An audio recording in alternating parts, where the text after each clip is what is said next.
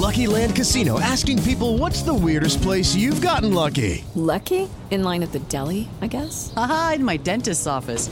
More than once, actually. Do I have to say? Yes, you do. In the car before my kids' PTA meeting. Really? Yes. Excuse me, what's the weirdest place you've gotten lucky? I never win and tell. Well, there you have it. You can get lucky anywhere playing at LuckyLandSlots.com. Play for free right now. Are you feeling lucky? No purchase necessary. Void where prohibited by law. 18 plus. Terms and conditions apply. See website for details.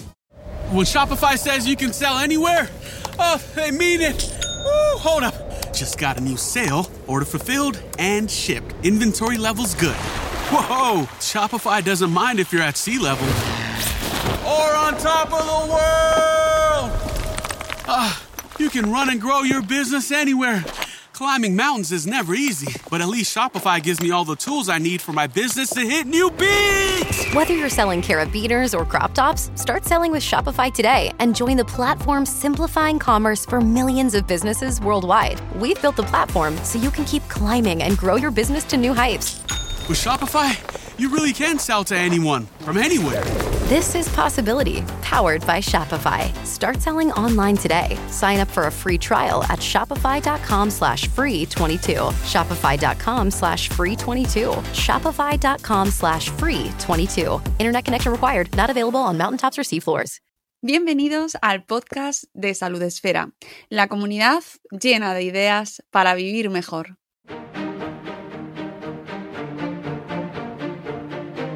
Bienvenidos un día más al podcast de Salud Esfera. Como cada edición, como cada programa, os acercamos a historias, a eh, contenidos que creemos que pueden ser interesantes, relevantes y que eh, a todos nos ayudan a aprender y a buscar una salud mejor. En este caso, hoy os vamos a acercar a un mundo del cual eh, se habla muy poquito, muy poquito también por, las propias circunstancias de las personas que lo viven, eh, viven con dolor crónico, pero hoy tenemos con nosotros la suerte, el privilegio de poder escuchar a una persona precisamente que se mueve un montón en redes, que está haciendo un trabajo maravilloso, que, que pone voz al dolor crónico y que ha escrito un libro que se llama El dolor sí tiene nombre. Ella es Leonor María Pérez de Vega. Buenos días, Leonor, ¿cómo estás? Buenos días, Mónica. Encantada de compartir este rato con, con todos vosotros. Leonor es doctora en Derecho por la Universidad de Valladolid, en la que ha desempeñado su labor académica y profesional durante 25 años en la especialidad de Derecho Financiero y Tributario y de la que es autora de varias publicaciones en esta materia. Actualmente está apartada de la vida académica y profesional por la enfermedad a la que pues dedicamos el libro del que vamos a hablar hoy.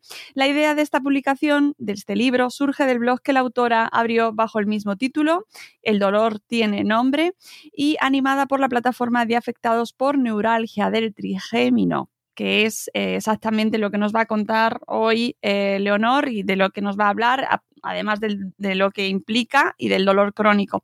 Últimamente participa en un grupo de blogs creados en torno a pacientes con dolor crónico por la web Tu vida sin dolor, que lleva por título Pacientes que cuentan. La podéis encontrar en Twitter con el usuario eh, arroba leo barra baja veritas y la tenéis también en Instagram con el dolor si tiene nombre. Lo primero, muchísimas gracias por tu tiempo, Leonor, después de haber leído tu libro y de seguirte, que ya te conocía desde hace tiempo, pero especialmente tras leer el libro, eh, soy consciente de lo que implica para ti este, este tiempo y esta exposición y este esfuerzo, pero, pero entiendo que también es necesario, ¿no? Sí, la verdad que también os agradezco y esa presentación que me has hecho porque eh, hace no mucho decidí que había que abrirse como paciente a, las redes y convertirte en un, en un paciente lo que llaman activo, no tanto empoderado, sino comprometido. Porque muchos compañeros que sufren también esta, esta enfermedad, pues a lo mejor no tienen esa capacidad o esa posibilidad, ese altavoz y es necesario eh, mostrar la realidad no solamente de esta enfermedad eh, rara o de esta patología, sino de lo que esta realidad invisible que es el dolor crónico que afecta a tantos millones de personas en España y que no sé por qué o tristemente está tan silenciada o tan callada y, algunos nos hemos comprometido a, dar voz y en mi caso voz y palabra. Mm. ¿Por qué el título? ¿Por qué le ponemos nombre al dolor?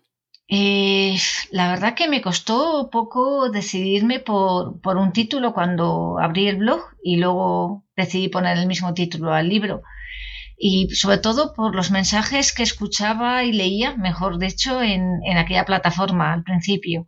Eh, personas anónimas a las que ya muchas les he puesto rostro, aunque algunas no las conozco, pero las nos vemos y por los chats privados. Y, todas mm, coincidíamos en que esta dualidad invisible del dolor eh, nos puede llegar incluso a, a desdibujar el nombre y no solamente el dolor lo conocemos, el dolor tiene un nombre y tiene un significado, pero detrás de esa persona que sufre también hay otra y esa persona tiene un nombre. Y cuando ponemos, y vuelvo a repetirlo, nombre a alguien, a un bebé que ha nacido, eh, le damos una entidad. Y se llama Hugo, se llama María, y también cuando eliges el título a un libro ya le estás dando un mensaje. Y con eso quiero mandar un mensaje que, el dolor sí tiene un nombre y es el nombre que hay detrás de esa persona que sufre, detrás de esa persona que está enferma.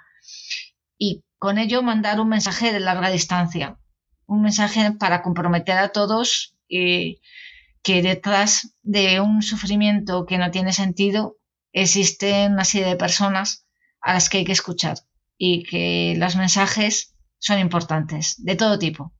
De ahí que decidirá que el dolor, pues sí, sí tiene nombre, de todas las personas. Eh, cuéntanos un poco tu experiencia. En el libro se detalla mucho más. Yo animo a todo el mundo, cuando terminéis esta, entrevista, tenéis que ir a por el libro porque de verdad que es eh, te hace ver esta realidad eh, de otra manera, con otros ojos, entender mucho, muchísimo mejor lo que estás pasando. Pero cuéntanos un poquito cómo llegas hasta esta situación, por qué se desencadena este dolor al que hay que poner nombre.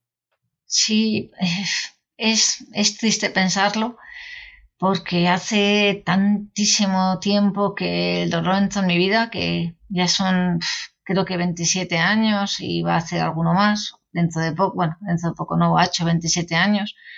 Una, lo relato en el libro, aunque en parte es autobiográfico, pero solo en una parte, porque lo pensaba. Eh, no me gustaría hacer o no me gustaba hacer un relato solamente como narradora en primera persona, que lo he hecho, pero también hablar del dolor de los demás. O sea, no solamente el mío, sino abrirlo a, a todos, al dolor de todos. Y en esa, en una mañana, pues tuve la mala suerte de encontrarme con un profesional que no hizo bien su trabajo y me provocó un daño en uno de los nervios principales de la cabeza y de la cara y me provocó una neuralgia trigeminal postraumática y que se convirtió en el peor escenario porque puede haber muchos daños en ese nervio, pero en mi caso provocó una lo que se llama una anestesia dolorosa, que es que no notas eh, sensibilidad en esa zona, pero al mismo tiempo te duele. Cosas que son un poco difíciles de entender a lo mejor, pero un profesional lo entendería. Es como cuando te corta una pierna y la sigues notando.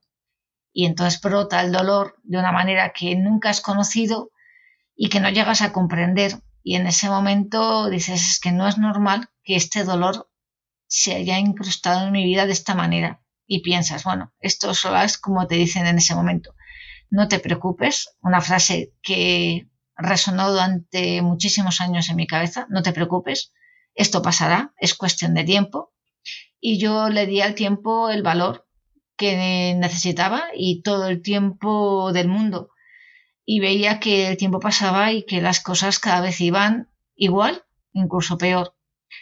Y dije, bueno, esto no es normal, pero me acudía a esa necesidad de que el tiempo pasara cada vez más deprisa para ver si es verdad que el tiempo lo curaba. Y el tiempo no lo curaba, sino simplemente hacía que fuera peor. Y fue pasando el tiempo y el dolor se fue incrustando cada vez más, tanto en mi cuerpo y lo peor es que se fue incrustando en todas las esferas de mi vida, en mi mente, en mi trabajo, en mi vida social. Hasta que pasado demasiado, demasiado tiempo, decidí eh, buscar algo que no hacía, que es mirar en las redes si había otras personas con esta patología. Es cuando encontré a, a los afectados por esta enfermedad que me decían que no era yo la paciente, como me decían, compleja. Siempre escuchaba el mismo. Es que eres un caso como otras pacientes que me escriben, un caso excepcional. No. Lo que es excepcional o complejo es el dolor que tienes, no tú como persona, porque es lo que me hacían creer y a otras pacientes les ocurre lo mismo. Eh, tenemos un problema o un dolor muy complejo, muy excepcional, eh, que puede ser el mío o el de otros tantos. Y a raíz de contactar con esta serie de, pacientes que, que de verdad han sido como para mí un motor y siguen siendo, eh, abrí el blog y eso me supuso abrirme como porque me daba mucho apuro comentar mis experiencias y mis sentimientos hacia otras personas, era muy reacia, pero sentí que era necesario, eh, no solamente por mí, porque al mostrar esos sentimientos y al abrir esas experiencias también me desahogaba, sino para ser una forma de, de altavoz y de ayuda a otras, a otras eh, pacientes que podían estar en la misma situación. Y eso luego se convirtió con el paso de, no de los años, y al poco tiempo contactó conmigo esta plataforma que es ahora editorial y me dijo, ¿te quieres animar a plasmar eso en, un libro? Porque nos parece interesante lo que, lo que expones y puede, no me gusta lo del término autoayuda, puede ayudar a otras personas.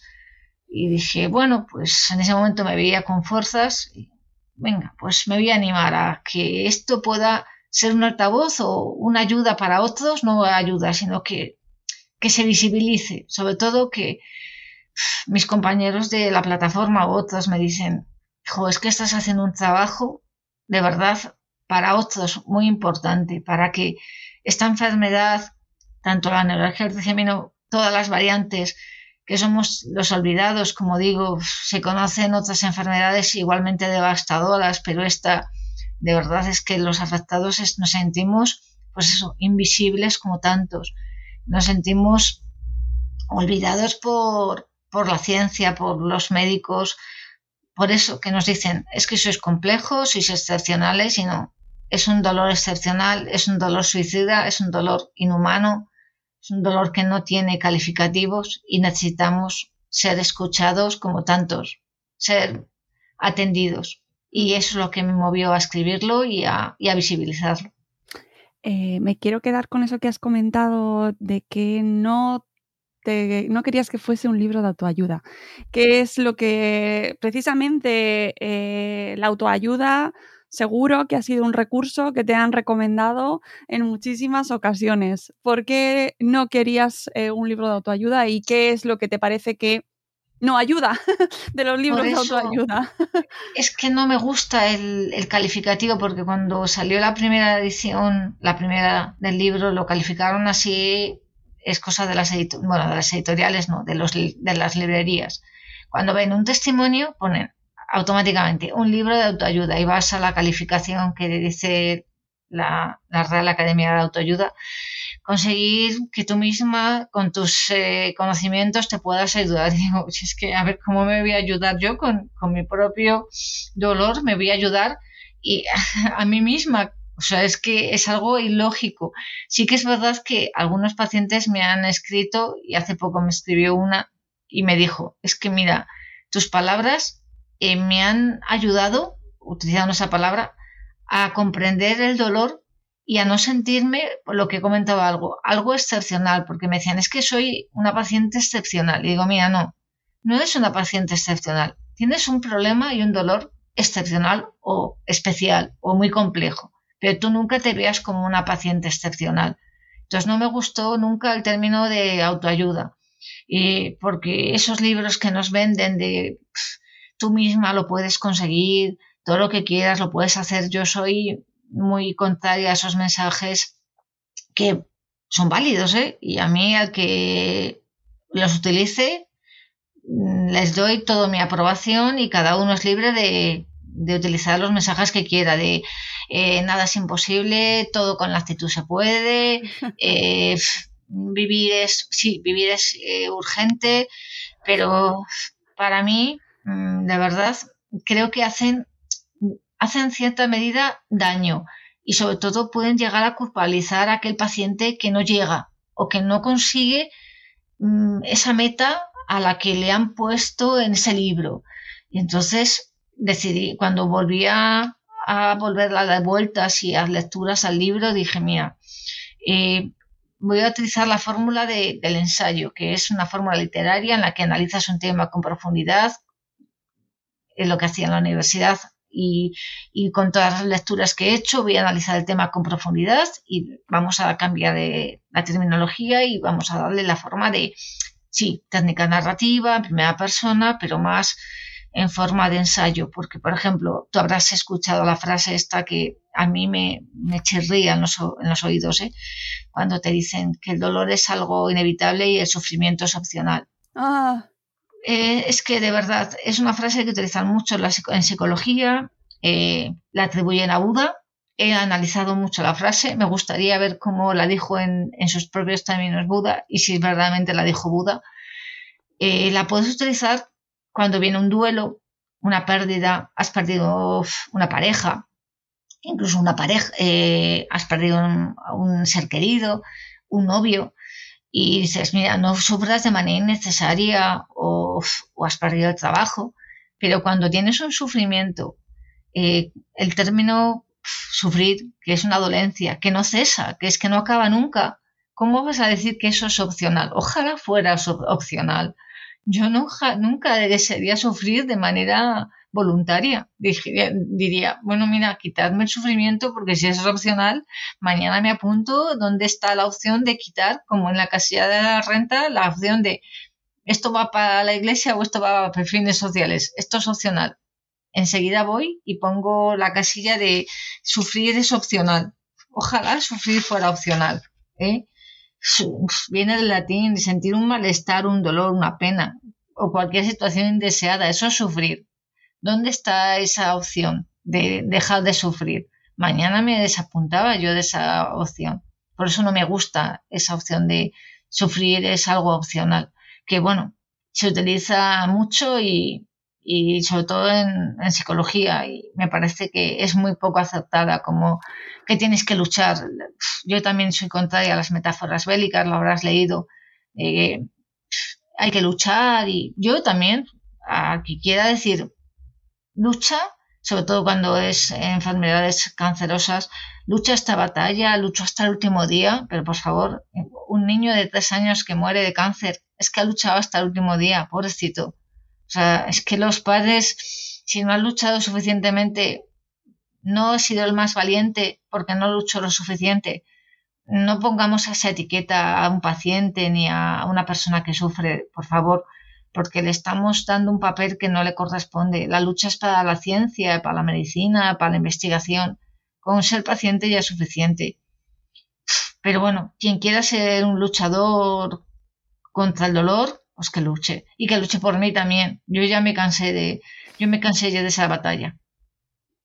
Eh, tu libro, además, tiene, como tú bien eh, explicabas ahora mismo, es un ensayo eh, donde vas reflexionando junto al lector, junto a, las personas que lo podamos leer, sobre diferentes aspectos que rodean o que vives tú, no solo en primera persona, sino que vives eh, de manera, pues, con las personas que conoces, que también padecen o que viven con dolor crónico. No sé si, prefieres que diga vivir con dolor crónico o padecer dolor crónico. ¿Cómo lo como quieras, porque eh, vives, eh, yo muchas veces, como decimos los propios pacientes, tanto de dolor neuropático, crónico, de neuralgia, eh, los de neuralgia muchas veces decimos más que vivir, sobrevivimos. Porque mm. a mí cuando me preguntan, ¿cómo puedes vivir con dolor? Digo, mira, no vives, te adaptas, que es muy difícil, sobrevives y las pastillas lo único que hacen es que te ayudan a sobrevivir. No te quitan, te, bueno, te rebajan a veces el dolor y te ayudan a seguir. Simplemente te ayudan a seguir. Ojalá eh, los fármacos fueran tan eficientes, en algunos sí que le ayudan, fueran tan eficientes que te pusieran el dolor a raya y te lo controlaran. Eso es lo, lo ideal, que es lo que buscamos en todos los momentos cuando cambias y rotas de medicación, que ese con dolor esté controlado o que no se, eh, que no se dispare o que se mantenga en un nivel que llegas a, a decir, busco un nivel normal y dices que es normal en dolor, en el que te deje respirar, normal, el que te deje respirar y dices, ¿hasta qué punto llegas a decir que normalizas el dolor? Es algo tan duro de decir, es que quiero un nivel normal de dolor. Lo piensas y dices, normalizar algo que te está machacando, pues pides hasta eso, que se normalice. Es algo tan duro pensarlo Sí, y sobre el dolor reflexionas muchísimo en el libro. Hablas también, por ejemplo, de un ensayo interesantísimo sobre ese tema, que es la sociedad paliativa de Byung-Chul Han. Em, cómo no sabemos manejar el dolor, cómo como sociedad apartamos el dolor y no, no, no, sabemos hablar sobre el dolor y tampoco a la hora de tratarlo sabemos cómo manejarlo. Y, por ejemplo, tú lo describes perfectamente a la hora de, de cómo se mide, ¿no? De cómo cuánto es mucho dolor, qué, estándares se usan, ¿no? Cómo se trata el dolor. Y eso tu libro lo explica muy bien, lo, retratas de maravilla. ¿Qué pasa con el dolor en la sociedad, Leonor? Yo eh, descubrí, la verdad, eh, eh, reescribiendo esta edición, descubrí que he leído varios ensayos de este autor coreano que vive en Alemania y es que me sorprendió porque lo describe que no comprende, la sociedad no comprende el dolor y el dolor es la negatividad por excelencia. Entonces, la sociedad aparta el dolor. Eh, cuéntame qué es el dolor y te diré quién eres, dice, definiéndose a uno de los filósofos. Y es que yo no entiendo esa sensación, bueno, como paciente, no lo entiendo, pero a veces la comprendo. Eh, por eso, porque como el dolor es la negatividad por excelencia, hay que apartarlo, porque eh, en esta sociedad predomina la positividad hmm. y todo lo, todo lo todo lo wonderful, aunque ahora ya hay una tendencia a, limitar lo de la gracia y el positivismo, pero eh, si con ves hay una tendencia a, evitar tanto en, en artículos como en programas o como eh, tanto de televisión como de radio o audiovisuales, hablar del dolor. No se quiere. Es como que no vaya a ser que me toque o que de refilón me pueda afectar a mí algo el dolor. Y es que muchas veces en algún programa me dicen, mira, te saco la viñeta, que hay una viñeta muy buena de el dolor propio es, es insoportable, mientras que el dolor ajeno siempre es exagerado. Mm. Entonces hay una tendencia de que no queremos, que es que no se quiere hablar del dolor. Y, y además una creencia errónea a que eh, quien sufre dolor eh, lo sufre porque quiere, porque hay medios suficientes para que en la sociedad actual no tengas que soportar dolor. Y, esa creencia es totalmente errónea porque eh, parece ser que, que los demás o los que sufrimos, que hay gente en que sí que ciertamente está controlado, pero hay muchísima, pero muchísima la que el dolor no está controlado y vivimos con dolor continuamente. Eh, no solamente yo, muchas personas, eh, miles. Y esa creencia de que hay medios suficientes para controlar, eh, yo no sé si está en parte por algunas farmacéuticas y eso que este libro lo ha patrocinado una fundación, la Fundación Grunenthal, sino que hay esa creencia de tenemos una farmacología estupenda que el que sufre es porque no vamos a decir que quiere y que hay suficientes medios para que no tengas que soportar dolor y ojalá fuera tan cierto y que nos funcionara a todos esa que afortunadamente existen porque esta neuralgia se califica como el dolor suicida porque hace años no existía los fármacos que existen ahora para controlar ese nivel que se califica de suicidio porque afecta a un nivel que es no el 10, sino el 1000 y que dices, es que no lo puedo soportar. Y un momento en el que dices, ya no aguanto más y, como no aguantas más, decides pues cortar por lo sano. Y, y, yo no entiendo esa negatividad hacia el dolor. Es que esa falta de comprensión por parte de la sociedad. Es que tú varias veces sobre ello. Y por eso, porque hay una, sensación, una sensación a, que apartemos el dolor. No tanto, ya es que lo decían los clásicos, eh, no solo los clásicos, los mm, eh, hasta Virginia Woolf, que también lo comento, eh, hablamos de todo, pero la lengua inglesa no habla del dolor. Y vas a buscar en la literatura española y encuentras cuatro escritos. hace poco, pues, Grela Grabo escribió sobre lo que aprendí del dolor y encuentras cuatro o cinco libros sobre el dolor. O sea, no gusta, no se escribe y hay que apartar el dolor. Y, entonces, si no comprendemos el dolor, no comprendemos al que sufre el dolor. Entonces, le apartamos. Y, si le apartamos, ¿qué, queda con esa persona?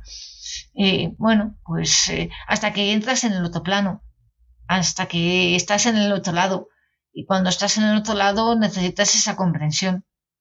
Entonces es un poco la idea de cuando me preguntan, y con este libro que buscas, no solamente mi experiencia, sino ayudar un poco, bueno, ayudar, eh, intentar acercar ese dolor ajeno, ese dolor de todos.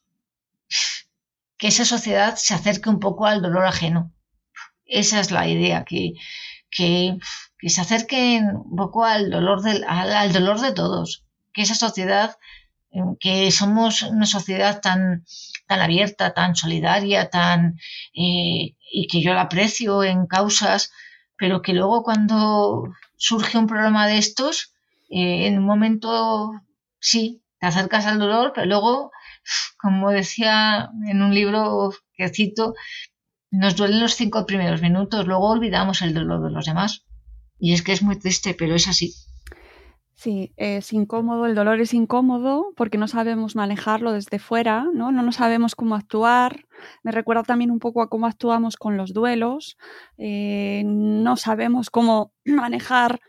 Eh, la sociedad prefiere eh, no hablar sobre ello y, y poner como esa coraza, ¿verdad? Lo que implica el aislamiento y que tú en el libro además eh, lo explicas muy bien, lo que, lo que supone para ti, reflexionas mucho sobre lo que ha supuesto y supone el dolor para ti eh, a, muchísimos niveles, a muchísimos niveles, y eh, desde tu nivel profesional que has tenido que dejar de trabajar, a nivel personal, las renuncias que tienes que hacer, a nivel físico, cómo comes, eso me impactó muchísimo. Or the DMV or house cleaning or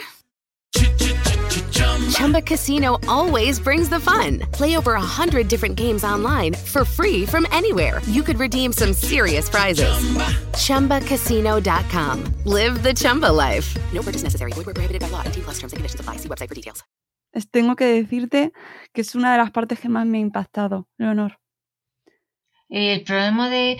Además, uno de los motivos por los que volví, bueno, uno, muchos motivos, eh, volví a editarlo eh, porque recuerdo que, por ejemplo, con una de las personas más a las que se dedico es a mi fisioterapeuta, eh, porque en el dolor, aunque yo tenga dolor en la cara, a mí me afecta todo el cuerpo, porque cuando falla, por ejemplo, en mi caso la mandíbula, todo el cuerpo cede. Entonces yo tengo una, como digo, en plantilla tengo un nutricionista y tengo una fisioterapeuta. Y me decía, ella, me decía, yo no entiendo, eh, Leo me decía, ¿cómo no has incidido en el tema tan importante como es para ti de la nutrición? Y digo, es verdad, porque mientras que para otros, eh, y es verdad, eh, cuando comes, y yo lo he estudiado con el libro de Laura, distraes en el cerebro y mientras comes eh, hay una distracción y duele menos. En mi caso, por ejemplo, me provoca y además cada vez peor, me provoca un dolor espantoso comer. Y además se me ha añadido porque ahora tengo, me han dicho que dolor regional complejo, tengo boca ardiente, entonces toda mi mucosa me arde, toda la mucosa de la boca. Entonces ya no solamente es que la mandíbula te duela, sino que te duele la lengua, te duele el paladar, toda la mucosa y meter cualquier líquido, o sea, a temperatura ambiente, cualquier líquido que yo meta en la boca me provoca dolor. Entonces tengo una, un rechazo hacia la comida.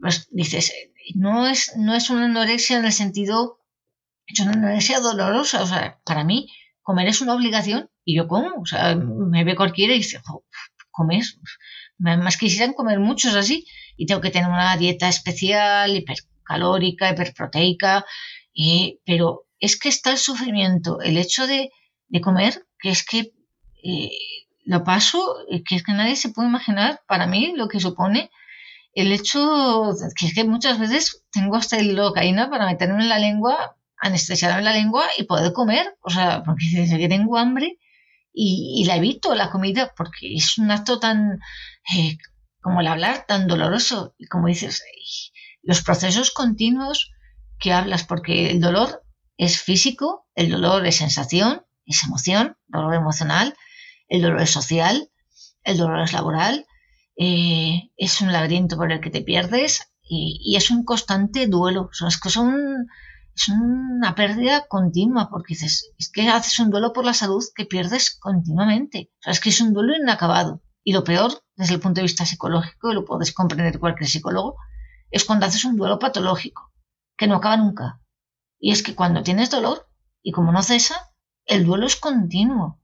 Y es un duelo patológico. Y es que vives continuamente con un duelo. Y lo piensas y, sobre todo cuando he pasado un mes que sigo con él, con un dolor que se desató hace un mes tan sumamente en un nivel que no se lo desearía a nadie, y dices, ¿cómo puedes volver, como digo yo, al infierno? Que piensas que no vas a volver a ese nivel y vuelves a ese nivel. Y retomas ese infierno y retomas el duelo. Y dices, no puede ser que vuelva a ese nivel y no tenga los recursos ni físicos ni emocionales para poder con él. Es terrible. Eh, en, el libro además haces bastantes alusiones y bastantes reflexiones en torno a la figura de, los profesionales sanitarios y de cómo se aborda desde la medicina, desde, desde el terreno asistencial, cómo se os trata y esto sí me parece muy, todo me parece relevante, pero es que eh, es, vuelves muy a menudo sobre ello porque imagino que te afecta muchísimo, claro. Es que la, yo no, y, está mejorando, la verdad que yo no sé si el hecho de que te conviertas, que me parece eh, totalmente incomprensible, el hecho de que te conviertas en paciente activa y comprometida, eh, hay profesionales que lo valoran mucho y se lo agradezco y a otros profesionales les molesta.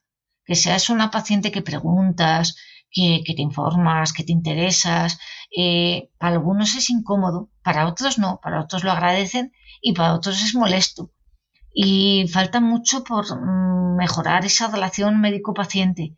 De verdad, yo insisto mucho en, que, por ejemplo, la empatía, la empatía es un, tanto nos gusta y no solo consiste en ponerse en lugar del otro, sino simplemente en acogerle, en no juzgarle.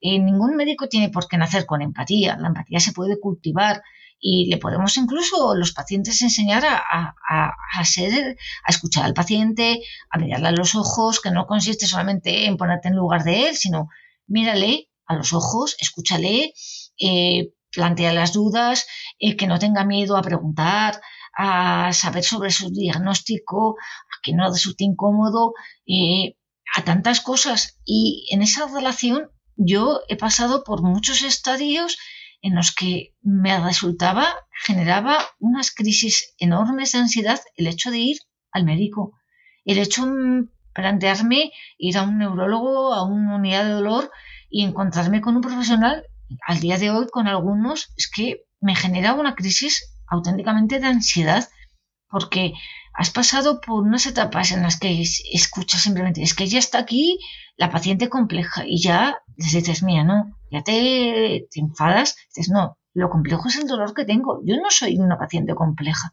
Con otros te callas y por dentro te hierve la sangre y te, y te pones cada vez más nerviosa y, y haces lo posible por, por ser escuchada y hablas y, que tengas que llegar a un momento eso, a utilizar el altavoz eh, de las redes sociales para ser escuchada, comprendida.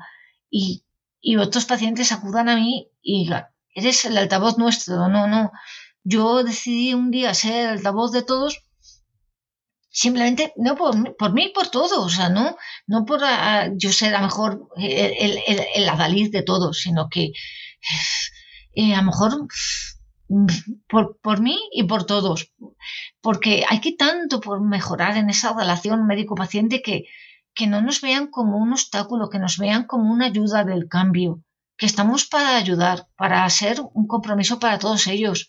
Eh, yo estoy encantada en poder ayudarles, y no sé cómo, pero yo me ofrezco. Me ofrezco tanto para los pacientes como para los profesionales, porque lo he pasado en estos años muy mal y lo sigo pasando muy mal con algunos cuando... Eh, y es así, y yo lo entiendo cuando te dicen, no hay nada que hacer contigo. Uf. Y que dices, ¿qué hago? ¿Me tiro la cuneta? No hay que hacer nada conmigo. O sea, es que es eh, cuando escuchas, vamos a hacer una proposición de ley con los enfermos de ELA. Y yo lo comprendo. Es una enfermedad devastadora. Pero también existen, estamos los demás, es una enfermedad devastadora con muchos otros. Eh, ¿Qué hacemos los demás? Nos apartamos a un lado y hay tantas enfermedades devastadoras en este mundo. Todos necesitamos una oportunidad, todos, todos. Y ahí, tanto los de esta enfermedad como con cualquiera invisible, eh, cualquiera que sufra dolor, eh, o, cualquiera que sufra no solamente dolor invisible, rara, eh, con todos. Todos necesitamos esa oportunidad y necesitamos mejorar esa relación como sea. Yo me ofrezco, eh, o cualquiera nos ofrecemos a mejorar esa relación porque eh, además el doliente, como yo digo, no solamente somos pacientes, somos dolientes, somos el principal actor. Somos nosotros eh, el protagonista de esta historia. Es que sin nosotros el profesional del dolor, mm, no es que digamos que no sea nadie, es que somos el actor principal. Que se nos escuche, porque somos los, los artífices del no los artífices del cambio, somos el actor principal de esta historia. Eh, el doliente es el, eso, vuelvo a insistir, el actor principal. Entonces, que se nos escuche. De alguna manera buscamos ese, ser escuchados, ser atendidos, eh, tanto en cualquier enfermedad, en neuralgia trigémino, en dolor crónico, en dolor neuropático, en, fibromialgia, en enfermedades invisibles, ahora los de COVID persistente, en dolor, en todo. Que nos escuchen, que podemos ser válidos como simples dolientes, no, no ser un paciente, eh, yo lo digo, la ley del espejo. El espejo nos, refleja una realidad, pero tenemos también una sombra y esa sombra nos sigue a todos los lados. Entonces, que no busquen, lo veo cuando, por ejemplo, en una gotera, por ejemplo, en una gotera, es que un símil, eh, buscas una gotera y buscas eh, dónde están las fugas. Y muchas veces lo más importante es la presión, la presión que soportamos. Y la presión es enorme. No busques solamente las fugas que hay. Cuando tienes dolor no intentes controlar todas las fugas, que la presión que soportamos puede ser muchísimo peor. Y yo lo digo, para mí es muchísimo peor el dolor emocional que soporto por el físico que el físico en sí. Y además, no sé si me he explicado. Sí, sí, muy claro. Y además dejas también muy clara la parte, la parte social eh, cómo contribuye a incrementar esa, ese, dolor, nunca mejor dicho, y, lo pones muy claro con, la parte burocrática, cómo la, parte, cómo la burocracia eh, os convierte y nos convierte a todos, porque todos somos pacientes de alguna u otra manera, ¿no? En este caso, en vuestro caso, muy concretos, pero te, te convierte en un número, en una estadística y por eh, una característica u otra, entras dentro de un grupo o entras dentro de otro. ¿No? En tu caso nos cuentas al principio del libro cómo te eh, dan de baja del registro de investigación de enfermedades raras por, porque tu neuralgia eh, no es de origen genético. Y eso ya te, te, excluye de un grupo de investigación. Algo que yo luego me lo explicó, me lo explicó una pedagoga de, del Centro de Enfermedades Raras, que además digo, es que las neuralgias por sí, hay muchos dolores complejos y muchas enfermedades raras, es que es difícilmente que sea genética. Otra cosa es que sea congénita, que es cuando hay una comprensión, eh, que es la típica, una comprensión de la vena, sobre, de la arteria sobre el nervio trigémino, pero para que sea genética tienes que buscar en tu árbol genealógico cuántas personas han tenido esa enfermedad. Es que es verdad que hay, me lo puedes justificar con que cada vez hay más casos de neuralgia del trigémino, pero por fallos, eh, por procedimientos quirúrgicos o por otras enfermedades, pero no me busques que sea por una razón genética, porque el dolor regional complejo, que me han dicho que ahora que puedo ser un paciente también de ese dolor, no hay una causa genética, o sea, es que te buscas, la burocracia en nuestros casos, como hago un capítulo dedicado, por ejemplo, a la incapacidad, a la discapacidad, porque me meto ahí mi vertiente jurídica. Es que estamos en todos los frentes, o sea, es que me sacas, me sacas de las enfermedades raras, vale, me sacas de ese campo. Entonces, ¿en dónde estoy? En un campo de nadie, porque no soy una enfermedad rara, que no me importa no soy una enfermedad rara, bueno, no me importa. Y entonces, ¿dónde quedamos?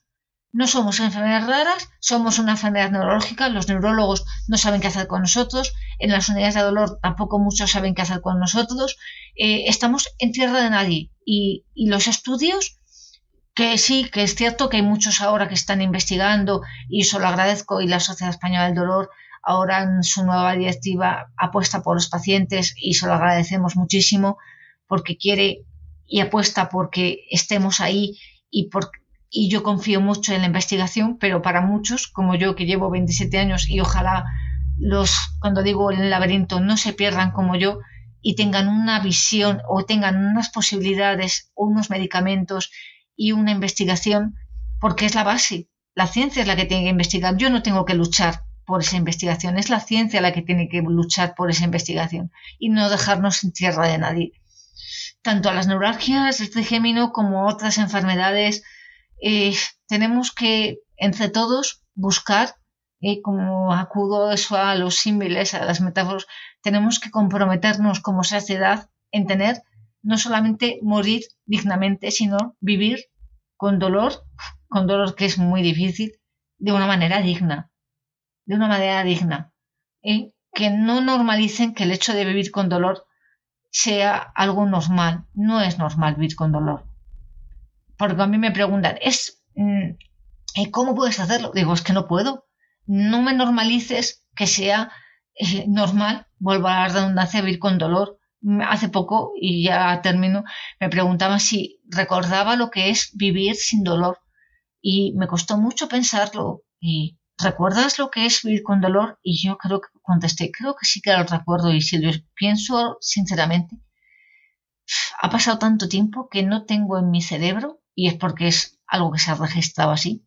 No tengo el recuerdo de lo que es, porque solamente lo he notado cuando me han hecho por vena una infiltración de morfina, lo que es el recuerdo de no tener dolor en mi cabeza, en mi cerebro. No lo tengo, no tengo ese recuerdo. Y es muy triste no tener ese recuerdo en la vida. Por último, Leonor, aunque podría preguntarte un montón de cosas porque es una conversación de verdad eh, interesantísima y, que, nos hace mucha falta escuchar como sociedad a todos. ¿eh? Eh, duele, nunca mejor dicho, duele porque salen muchos fallos del sistema en lo que, en lo que vivís también, ¿no? Ya hay, hay, cosas que no podemos controlar, pero otras muchas son pequeñas partes de las que todos al final formamos parte. Por eso me parece tan interesante hablar sobre ello y, y, tu libro. Em, sí que quería terminar con, con, una visión no más positiva, porque es que sí, no, es lo que hay. Pero, no, y yo soy positiva, hay partes que lo ves que sí, sí, intento ser positiva sin eh, eh, poner em, cosas que no existen. Es decir, lo que hay, eh, además tu libro es muy claro, muy, mm, muy, muy literario también. Nos pones unos ejemplos bellísimos de, libros que, te acompañan. eres una gran amante de la literatura y se nota. Pero es verdad que eres eh, muy, muy clara y dejas las cosas claras y, cómo lo estás viviendo y cómo te está afectando. Vamos a dar a, aquellas personas que nos están escuchando y que de repente se están encontrando con que están empezando a vivir con dolor crónico o que, sea, o que tienen en su entorno incluso ¿no? a personas que están viviendo con dolor crónico. Em, además de leerse su libro, de leerse tu libro, que es fundamental, amigos y amigas, ¿qué consejos les podríamos dar, Leonor, para afrontarlo o sobrevivir mm, mejor? Sí, no, eh, la verdad es que además hay un capítulo que se llama Consejos para el paciente con dolor crónico eh, para evitar que se vean como en el laberinto, como digo yo, y que estén tantos años, eh, nunca te calles el dolor crónico porque, como digo, tú crees que por callarte las cosas van a dejar de existir nunca. Compártelo, háblalo, eh, si hace falta grita, llora, eh, hazte oír, hazte escuchar, eh, cuéntale a tu profesional, busca un profesional en el que confíes, que no tiene que por qué ser el mejor profesional del mundo, sino el que crea en ti y tú creas en él, porque no se tiene por qué, se puede a lo mejor vivir con dolor, no se debería vivir con dolor, pero no te tienes que conformar. Hay que buscar los medios para que la sociedad eh, nos ayude, nos comprenda, mande un mensaje esperanzador de que hay que buscar los medios y las soluciones para que entre todos hagamos que esta historia tenga, como digo, eh, nos deje siempre un capítulo en blanco que podamos escribir, en el que podamos escribir nuestro futuro porque es verdad que el futuro no está, pero el futuro lo marcamos nosotros y siempre hay que dejar una hojita en blanco para marcar ese futuro. Y en ese futuro, pues se presente, que tampoco se presente es con dolor, podamos decir, este dolor está controlado, puedo vivir con un dolor controlado, eh, va a haber fármacos o médicos comprometidos y una sociedad en la que esté comprometida y que se pueda vivir sin dolor. Es un, un homenaje, no un homenaje, sino que es una petición por futuro en el que no te lo calles, compártelo con los demás, háblalo eh, conmigo, con quien sea, con tus seres más allegados, pero no te calles las cosas porque lo único que te vas a hacer es más daño a ti y a las personas que tienes cercas. Es un consejo que quiero dar a tus pacientes. Eh, porque cuanto antes actuemos, que yo lo hice tarde, eh, evitaremos que se enraice y que se quede muy dentro de ti y no lo puedas eh, sacar como debía de ser. Porque la esperanza es lo que nos tiene que mover como sociedad y como personas. Eh, yo aporto que se sigan a, pacientes, que sigáis, que, leáis, que, a veces tendemos a, pues eso, a buscar el lado más, mm, pues, más luminoso, ¿no? Como, bueno, voy a leer cuentas que bastante tengo con lo mío, ¿no? Decimos muchas veces. Pero mm, es muy enriquecedor eh, leeros y entender mejor qué es lo que vivís, porque a todos, todos somos susceptibles de vivirlo en cualquier momento, nosotros, nuestra familia, nuestros seres queridos y como sociedad mismo, ¿no? Entender el dolor, hablar de ello, no apartarlo de nosotros, que no lo queremos ver, eh, y, no compararlo, por ejemplo, ¿no? Que esto es una cosa que tú también hablas mucho en el libro y que es como muy típico. A mí me duele más que a ti, anda, calla, que a mí me duele más. y que, que tanto daño hace al final, ¿no? Porque que cada persona lo vive de una manera y no se debe menospreciar ese dolor. Y todo eso lo leemos en, vuestras cuentas, en vuestra labor. Me gusta mucho el prólogo de la, doctora María Madariaga, además referente en este tema, a la que hay que agradecer también su trabajo y su papel, que también hemos tenido aquí en Salud Esfera y a toda la cuenta de, a todo el trabajo que hacéis desde pacientes que cuentan, eh, Leonor. Me parece totalmente recomendable a todo el mundo que nos escucha que los sigáis, que los apoyéis, que los compartáis y que, que se les dé, que os demos el espacio que necesitáis. Yo os agradezco mucho a vosotros, a la cuenta de Salud Esfera y todas las que lleváis vosotros, porque a veces eso, como dices, no queremos acercarnos, o yo sí, otros no quieren acercarse a libros como estos porque dices, Ay, no voy a leerme una historia triste, de dolor, pero hay que comprenderlo, de verdad, hay que acercarse a todas las realidades, porque igual que te lees un libro de novela negra eh, muy dura, dices, fíjate, una novela en la que se siguen y matan y te, te encanta, sé, ¿por qué no quieres acercarte a una realidad que existe y que es, porque es que es una, una, una realidad que tienes al lado tuyo y que necesita ser comprendida, leída, eh, que puede ser esta, puede ser otra, porque todos los libros cuentan algo y todas las historias merecen ser contadas y leídas. Y a mí, como soy amante de los libros y habéis visto que hago mucha referencia a ellas y hago muchas citas, eh, yo puedo leer, me gusta la novela histórica, la novela negra, pero todas las historias y yo me intento que todas las historias creo que tienen un hueco y todas necesitan ser en, algún medida, en alguna medida ser leídas y contadas. Y yo animo a los, a los escuchantes y a, a los oyentes a, a que si quieren compartan este libro, lo lean, si se les tiene a bien, no solamente porque no solo, como dices tú, está dirigido a pacientes, sino también a profesionales, a los que eh, les insisto, y a la sociedad en general, y muchas veces a familiares, porque me han escrito familiares de pacientes que me dicen, quiero leer tu libro para comprender mejor lo que pasa a mi familiar. Y yo se lo he agradecido enormemente, que quieran comprender a quienes les rodean porque de verdad, ese acto es un acto de amor. Que una persona, un familiar, una pareja quiera comprender lo que le pasa a su familiar, incluso que se ha separado de él, me dice mucho, me dice mucho de esa persona.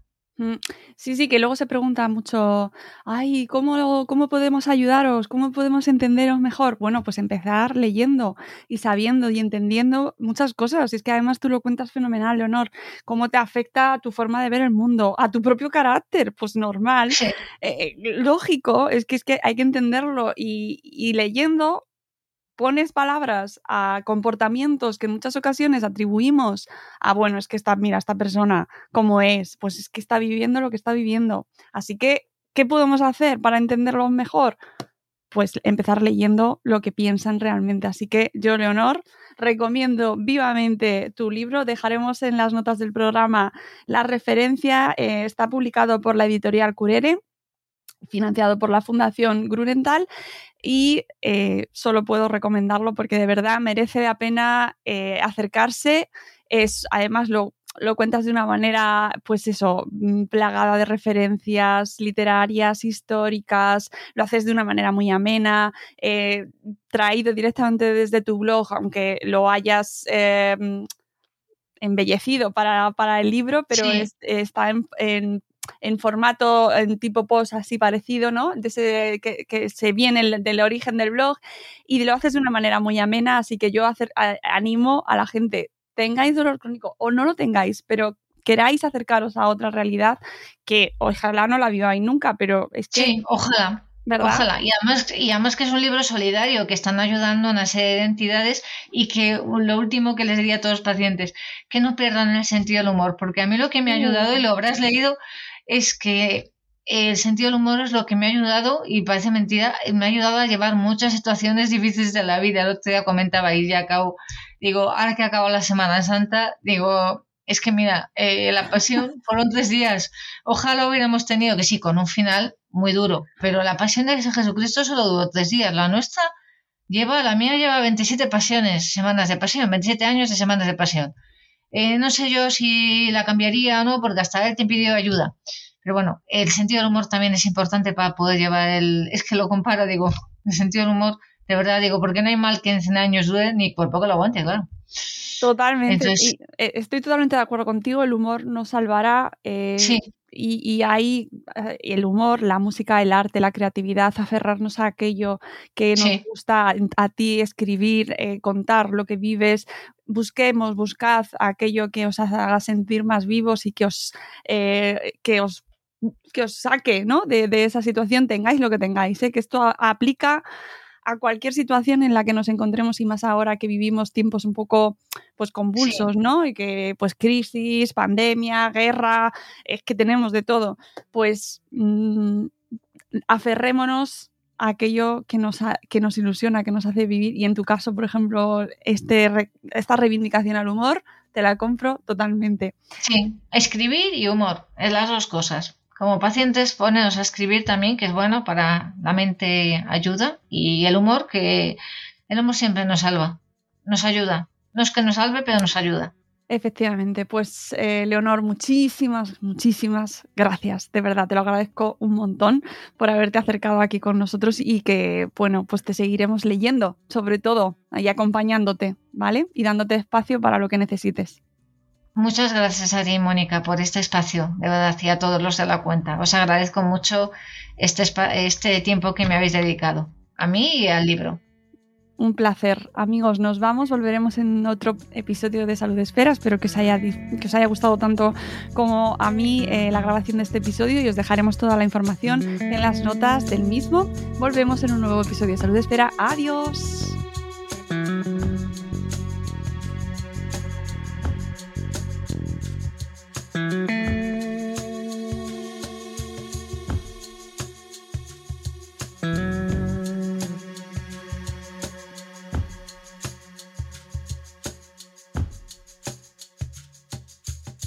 Leftovers. Or the DMV. Number 97. Or house cleaning. Or Chumba Casino always brings the fun. Play over a hundred different games online for free from anywhere. You could redeem some serious prizes. Chumba. ChumbaCasino.com. Live the Chumba life. No purchase necessary. Void where prohibited by law. 18 plus terms and conditions apply. See website for details.